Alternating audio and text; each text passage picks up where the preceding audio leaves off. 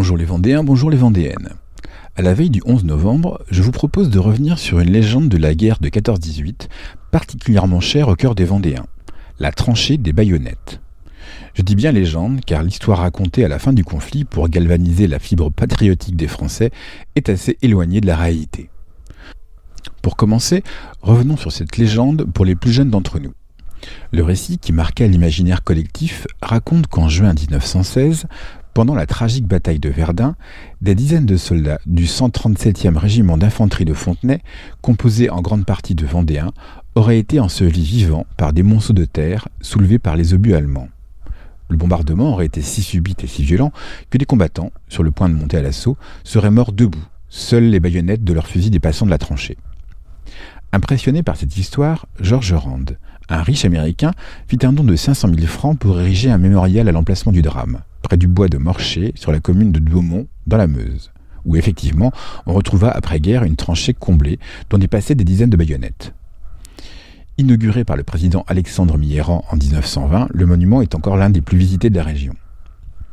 Pourtant, dès la fin du conflit, des fouilles ont démontré que cette histoire était en grande partie fausse.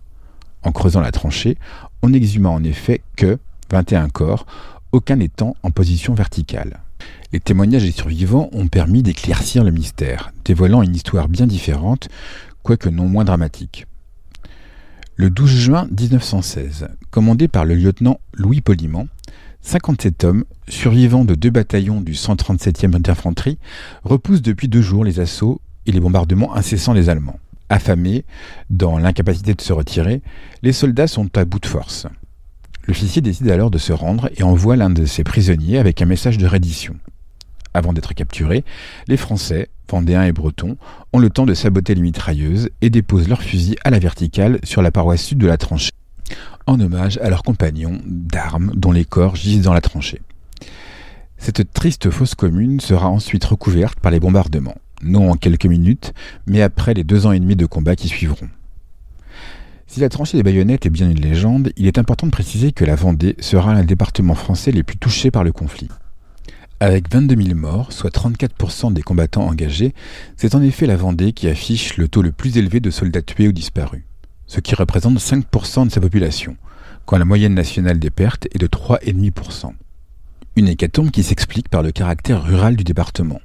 Moins d'ouvriers exemptés, moins d'étudiants les états-majors. L'excellente réputation des régiments vendéens leur vaudra aussi d'être envoyés sur les zones les plus meurtrières. C'est tout pour aujourd'hui. C'était Sébastien de Le Vendée.